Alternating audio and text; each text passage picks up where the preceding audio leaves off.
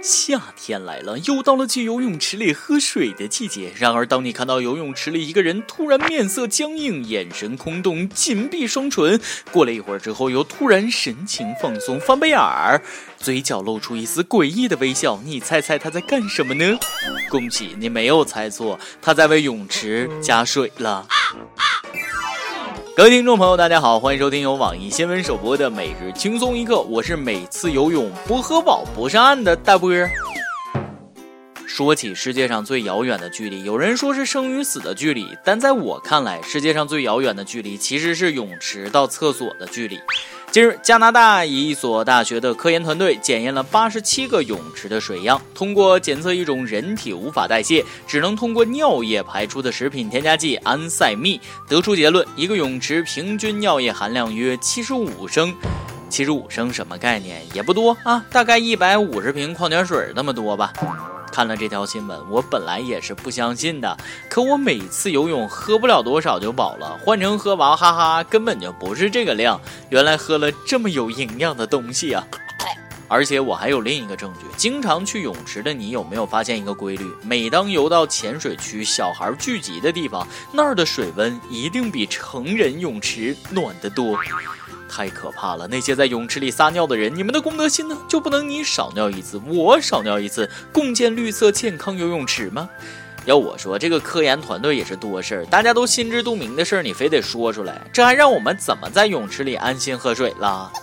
说到这儿，肯定有听众朋友觉得泳池这么恶心，我以后再也不去游泳池游泳了。哎，喝都喝了怎么办？大不了以后换成仰泳嘛。我劝大家还是想开点。之前有人说这个手机上的细菌是马桶的三百倍，我敢舔一下手机，你敢舔一下马桶吗？同理，我敢喝泳池一口水，你敢喝一口尿吗？空气里还有屁呢，大家总不能不喘气儿吧？自我安慰到此为止。其实这公共泳池里的水呢，还是少喝为妙，居然还有安赛蜜。这东西一听那就挺甜的，万一喝出个糖尿病那就坏了。少喝几口强身健体，大吃大喝再好吃的东西也得吃出问题呀。近日，二十七岁的扬州姑娘小文，一到饭点儿就点麻辣烫外卖，连吃四个月后，肠胃经常不舒服，一吃东西就吐，暴瘦四十斤。经诊断，她得了厌食症。医生分析，没有良好的饮食习惯，致脾胃失和、内分泌失调，如不治疗，可威胁生命。连吃四个月麻辣烫，我也是服。那么好吃的东西，愣是吃出厌食症了。最主要的是还能暴瘦四十斤，想骗我去吃麻辣烫是不是？你想多了，我哪有钱去吃四个月的麻辣烫呢？我在这儿就明确的告诉你，有钱我也不去。就算瘦了四十斤，我还有二百斤呢。还是要劝大家一句，千万不要尝试，万一你又胖了四十斤呢？高矮胖瘦这个事儿吧，跟基因它也有一定的关系，因人而异。不都说胖人喝水都胖吗？我现在觉得我吃亏都能胖。所以说呀，人生在世，吃喝二字，该吃吃，该喝喝，健康就好呗。说这话也不是我没努力减过肥，健身房也没少去，又是跑步又是器械。最后我问我同事减肥效果怎么样，他给我来了一句：“你开心就好。”从此以后，我就放弃挣扎了。但是我最近又发现一种可以变年轻的秘诀，那就是打网游。自从我开始玩网游之后，总有队友说我是小学生，让我赶紧滚回去写作业，这下把我美的。而且网游不仅让人年轻，现在还能为祖国争取荣誉了。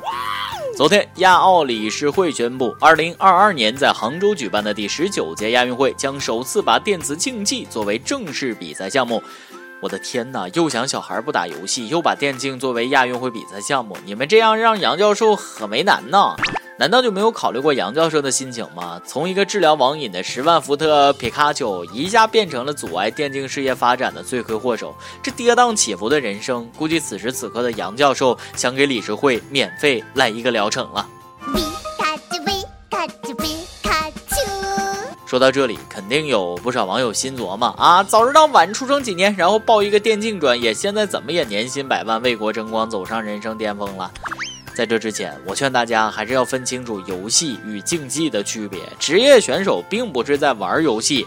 就算明天高考只考打游戏，你信不信能考上清华北大的还是现在这些考上清华北大的？想一想，那些职业选手们上个厕所那都得小跑着回来打游戏。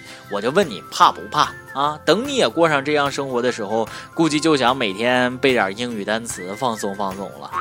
天赋很重要，努力更重要。如果拿自己的爱好去挑战别人吃饭的本领，恕我直言，木有胜算呐。但如果你自我感觉天资聪颖，单身二十年手速过人，那么赶紧包下网吧，备足泡面，三百六十行，行行出状元。祝你早日为祖国争取荣誉。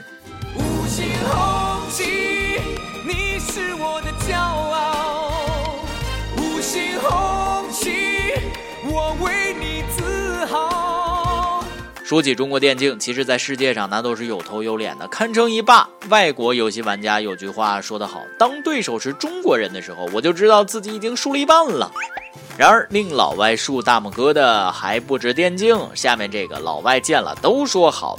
近日，澳大利亚小伙子 Tim 带美国朋友体验了智慧杭州一日游，买早点、买菜、乘公交、医院挂号、商场吃饭、购物、共享单车、游西湖，两人不带一分钱现金，用手机移动支付全部搞定。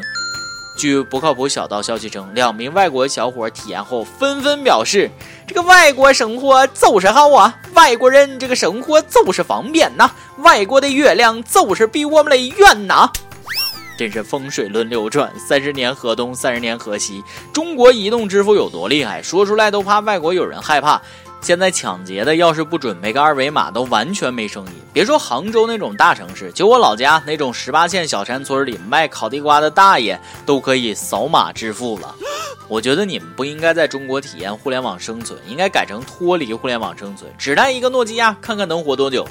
当然了，咱们也不能骄傲，要多给外国友人展示咱们有多可爱，而不是多么可怕。近日，美国纽约一个小哥在接受媒体采访的时候表示，他很害怕中国人，因为如果他们愿意，中国可以在三分钟之内把美国从地图上抹去。小哥还强调，中国人特别危险，因为他们会功夫。不瞒你说啊，我们中国人小学的时候就会一种内功心法，叫雏鹰起飞。修炼满五年之后，人人都会学一套叫第二套广播体操的拳法。时代在召唤，预备起，一、二、三、四、五、六、七、八，二、二、三、四、五、六、七、八。不光拳法，点穴我们也是从小练到大。几按晴明穴，轮刮眼眶，就问你怕不怕啊？误会了，我的美国老铁。中国有句话叫“武功再高也怕菜刀”，中国功夫再厉害也没有美国的枪快呀。我们还怕你们呢？我听说美国人人都有枪，一言不合就直接开枪突突。我跟你说，有担心我用中性笔三分钟把美国从地图上抹去的时间，还是担心一下你们本土的危险人物比较靠谱。今天你来阿榜跟家马男们提问了啊，你会做饭做菜吗？你的拿手菜是什么？一有喜欢大波的小波女说了，我煮的泡面全宿舍第一。呃，我喜欢你的名字啊，这个泡面根本没有说服力，更何况是在宿舍呢？我上大学的时候，每次泡面都会被舍友抢的汤都不剩，不是它好吃呀，而是宿舍里饥不择食的人忒多了。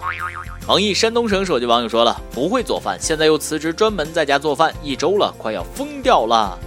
兄弟挺住啊！你这么想，当家里人吃了你做的饭之后，幸福感爆棚，你难道不会觉得很有成就感吗？当然了，前提是你得做的好吃。赶紧去新东方厨师烹饪学校报个速成班吧。一首歌的时间，网易江苏手机网友说了。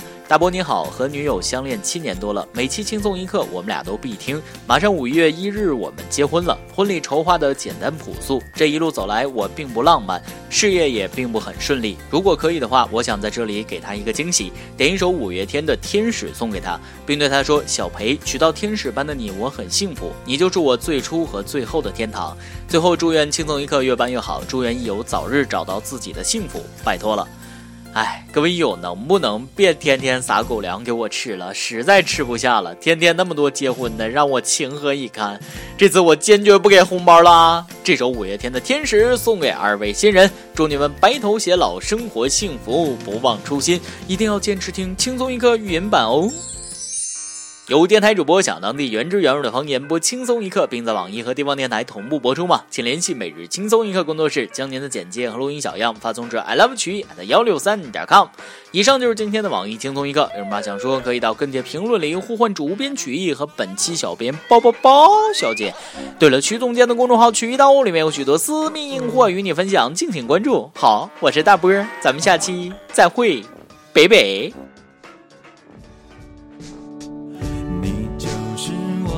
天。